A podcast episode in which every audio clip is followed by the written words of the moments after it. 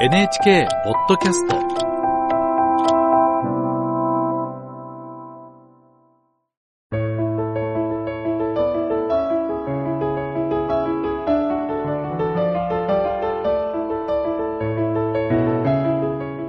物語やエッセイの朗読をお届けするラジル文庫。今日は童話作家新見南吉の作品をご紹介します。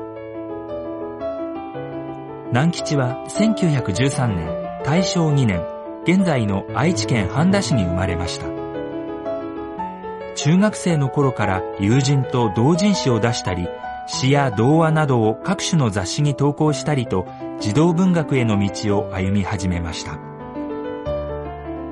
ゴンギツネ、手袋を買いに、おじいさんのランプなど多くの童話を残し、時代を超えて愛されています。今日はそんな作品の一つをお聞きいただきます。新見南吉作、飴玉。朗読はアナウンサーの柴田ひらくです。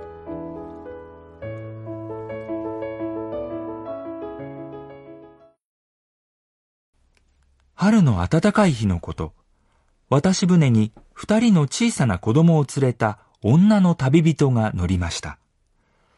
船が出ようとすると、おーい、ちょっと待ってくれと、土手の向こうから手を振りながら、侍が一人走ってきて船に飛び込みました。船は出ました。侍は船の真ん中にどっかと座っていました。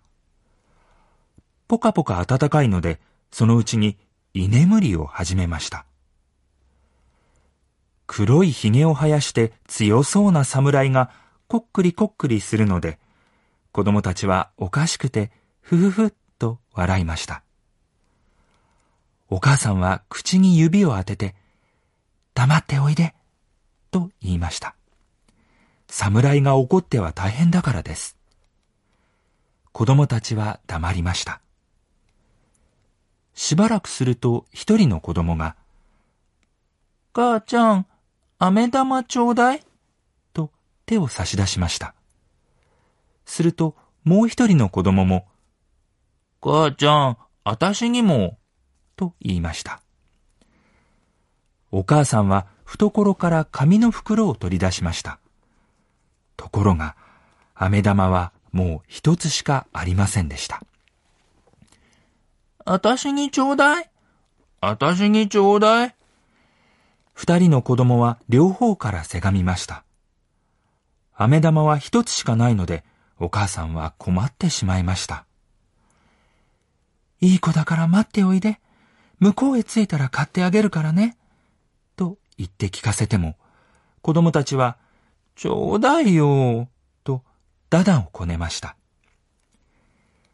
居眠りをしていたはずの侍は、ぱっちり目を開けて、子供たちがせがむのを見ていました。お母さんは驚きました。居眠りを邪魔されたので、この侍は怒っているのに違いないと思いました。おとなしくしておいで、とお母さんは子供たちをなだめました。けれど子供たちは聞きませんでした。すると侍がすらりと刀を抜いて、お母さんと子供たちの前にやってきました。お母さんは真っ青になって子供たちをかばいました。居眠りの邪魔をした子供たちを侍が切り殺すと思ったのです。飴玉を出せと侍は言いました。お母さんは恐る恐る飴玉を差し出しました。侍はそれを船のヘリに乗せ、刀でポチン二つに割りました。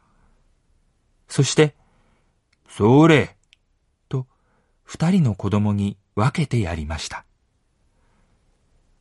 それからまた元のところに帰って、こっくりこっくり眠り始めました。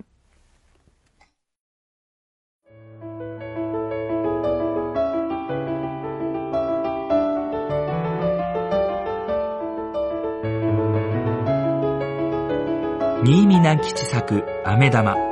朗読は柴田ひらくでした。